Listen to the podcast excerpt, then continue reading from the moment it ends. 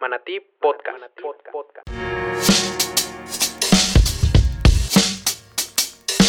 Un espacio para hablar acerca de las transformaciones que están modificando nuestros estilos de vida y nuestro entorno. Te doy la más cordial bienvenida, mi nombre es Rafael Echeverría. Desde hace 11 años me encuentro impulsando el ecosistema de emprendimiento y de innovación en México y en Latinoamérica.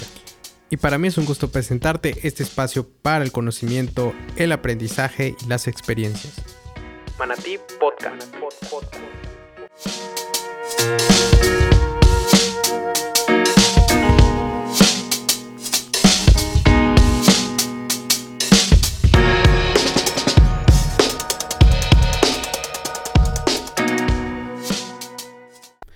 Hola, hola, ¿qué tal? Muy buenos días, tardes, noches. Un gusto estar de nueva cuenta con ustedes. Y bueno, vamos a comenzar con este nuevo capítulo haciéndoles la invitación a participar y a enterarse de lo que es la Semana de la Innovación.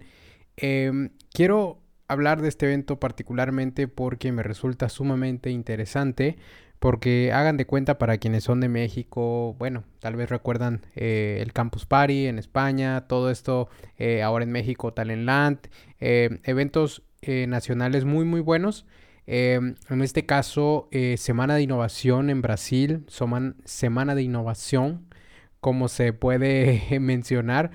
Em, es una semana, digamos, muy eh, particular porque, ¿qué significa? Hagan de cuenta que es como el Festival de Innovación del Servicio Público del Gobierno de Brasil. Y así como lo escuchan, aunque suene medio, medio raro, em, justamente este evento Em, forma parte de esta dinámica y de esta tendencia que tienen los gobiernos em, a incluir lo que es la innovación pública en la parte relacionada con las políticas públicas y el desarrollo de su actividad gubernamental.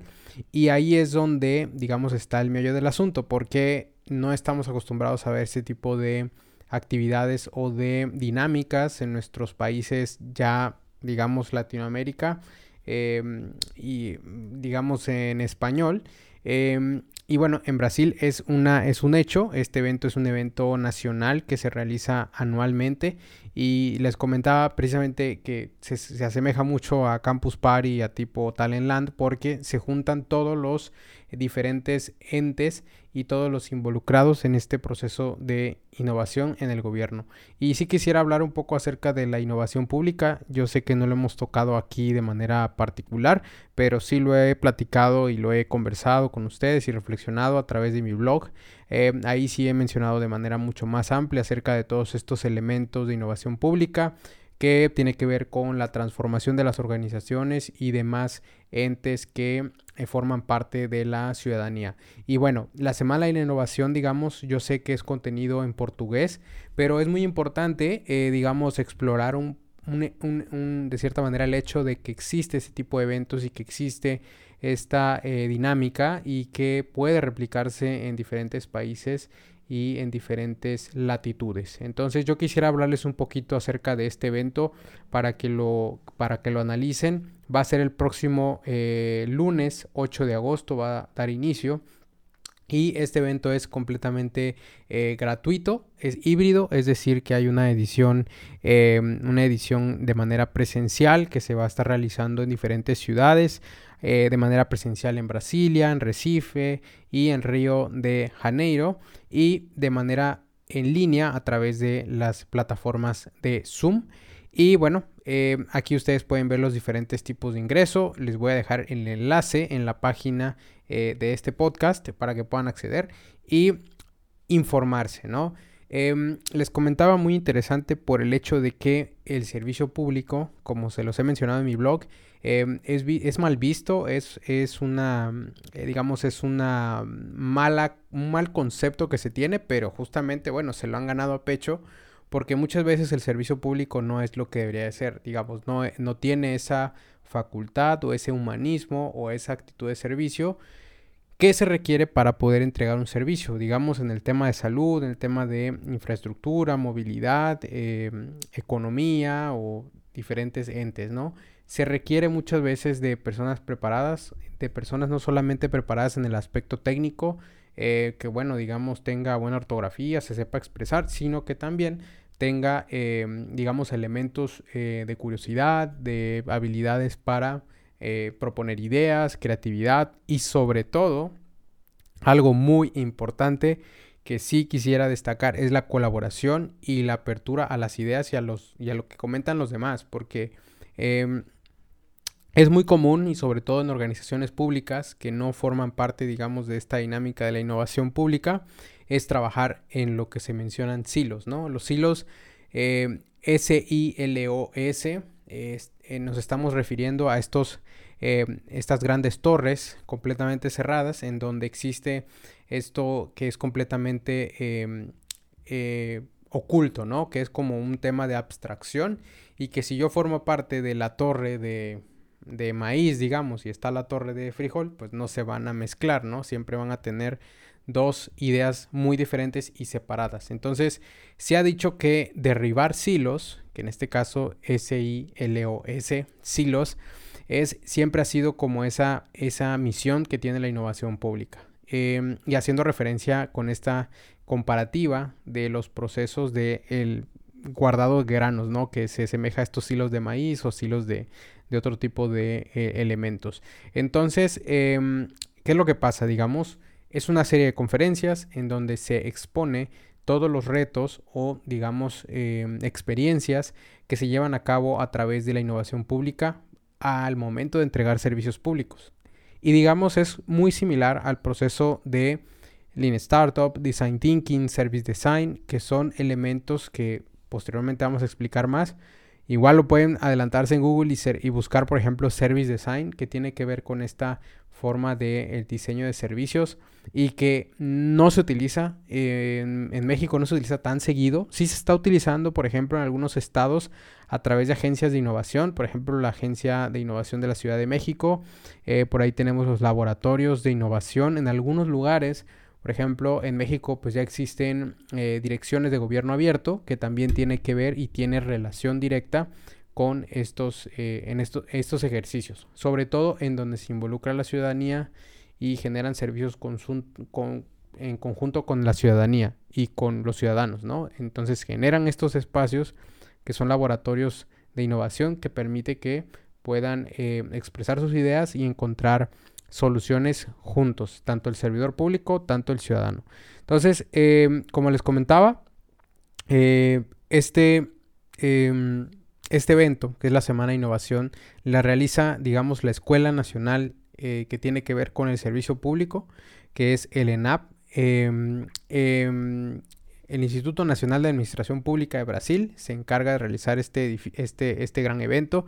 Y bueno, veamos un poco de la programación, a ver si podemos ver. Eh, nos los divide en las diferentes sedes. Vamos a ver la programación completa, a ver qué nos expone por acá y vamos a ver qué temas pueden eh, ustedes encontrar en este evento. Y también invitarles que este no es el único. Hay varios eventos que se están haciendo eh, de manera em, eh, sinérgica en todas partes del mundo que tienen que ver con esta, eh, con este vertiente. Si ustedes son servidores públicos o quisieran, digamos, em, explorar en algún momento eh, colaborar con el servicio público, sí les recomiendo mucho de que en la medida de lo posible puedan experimentar o llevar a cabo estas, este tipo de iniciativas. Yo sé que en todos los lugares no se puede, pero en algunos lugares sí son factibles poderlos llevar a cabo. Y bueno, vamos a ver un poco de la agenda. Aquí, por ejemplo, Novalab, que Novalab, puertas este, de puertas abiertas, eh, metodologías, eh, el tema de herramienta para instituciones participativas.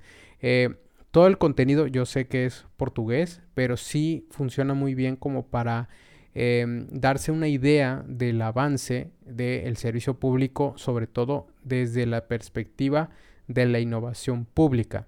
En este evento también eh, se exponen las diferentes plataformas que existen a nivel nacional y que atienden los diferentes servicios em, que se llevan a cabo y que se entregan eh, al ciudadano en Brasil y pueden ver ustedes las diferentes plataformas que existen y que también pueden eh, digamos ayudar a que se tenga una dinámica mucho más abierta a las ideas y que sea un espacio de encuentro para la innovación.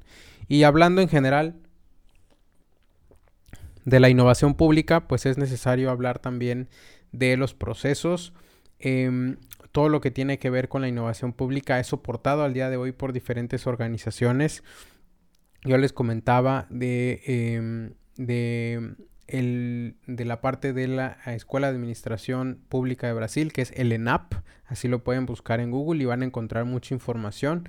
Eh, pero también eh, está eh, institutos como el SEBRAE. SEBRAE es como la agencia que ellos también llevan temas de emprendimiento a nivel nacional. El Banco Interamericano de Desarrollo también tiene bastante material al respecto de innovación pública y que digamos este, este espacio del cual les vengo a hablar el día de hoy, pues justamente es una prueba del hecho de que el servicio público no es inamovible, digamos, no es un espacio donde una persona llega, se sienta y solo por el hecho de estar cierta, cierto horario ciertas horas eh, ocupando un espacio, pues esa es su eh, contribución. La verdad es que no considero que el servidor público del siglo XXI, digamos ya ni hablar del siglo XIX o el siglo XX, tiene que tener en cuenta de que eh, debe estar involucrado en lo que le rodea y no solamente enfocado en el proceso, porque nosotros sabemos que los procesos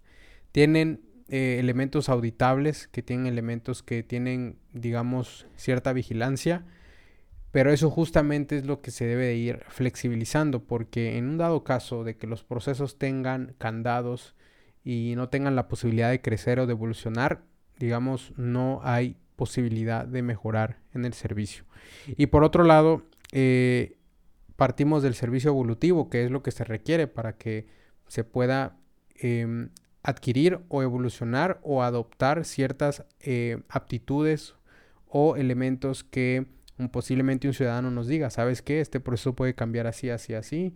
Eh, digamos, si en lugar de ponerle el color morado, le podemos poner el color amarillo o digamos la manera del trato en que se da al usuario final puede cambiar, pues esto es una prueba de ello. Hay un proceso de autocrítica, hay un proceso de configuración en donde hay esa retroalimentación entre las diferentes áreas que muchas veces pueden interactuar, interactuar perdón, también entre sí para tener esa retroalimentación conjunta y entender que el servicio público es evolutivo. Eso es importante reconocerlo. Em, se puede em, pensar que únicamente se está destinado a cumplir un horario, a cumplir una cierta misión y tareas, pero tal cual yo les puedo decir que al día de hoy, actualmente, con la tecnología y con la era tan marcada de la informática que estamos viviendo al día de hoy, las transformaciones digitales, el servicio público tiene que evolucionar a la par. Digamos, se ha quedado en el siglo pasado prácticamente, en donde pues no existe esta interactividad. Sí se ha digitalizado y se han digitalizado trámites, pero no es lo mismo digitalizar un trámite que innovar en el servicio público. El decir que se innovó simplemente porque ahora un trámite lo haces en línea en lugar de ir a la oficina y entregar papeles, yo creo que eso es absolutamente eh, que bueno, en, los noventas o en, el, en la década del 2000, 2010, es genial, excelente. Pero al día de hoy, 2022, creo que ya es algo completamente obsoleto. Deberían de existir espacios en donde debe de ser eh, un proceso evolutivo de los servicios, pero también de retroalimentación del usuario para que pueda haber ese intercambio de ideas. Y pues qué mejor que estos ejemplos como la Semana de la Innovación que ayudan a que sepamos de que alrededor de todo el mundo se están gestando estos cambios. Y por último, no quisiera eh, dedicarle este podcast a, eh, a este otro evento que hay, pero sí quisiera mencionarlo por último, que es el Festival de Burocracia Creativa. Así como ustedes lo escuchan, este enlace también se los voy a dejar. Pero este es otro evento, este ya pasó. Este fue el 15 de junio, perdón, va a ser el 15 de junio del 2023, pero la edición 2022 ya pasó, fue mucho antes. Y, eh, y bueno, también tiene que ver con esta transformación de la innovación pública en lo que es eh, Alemania.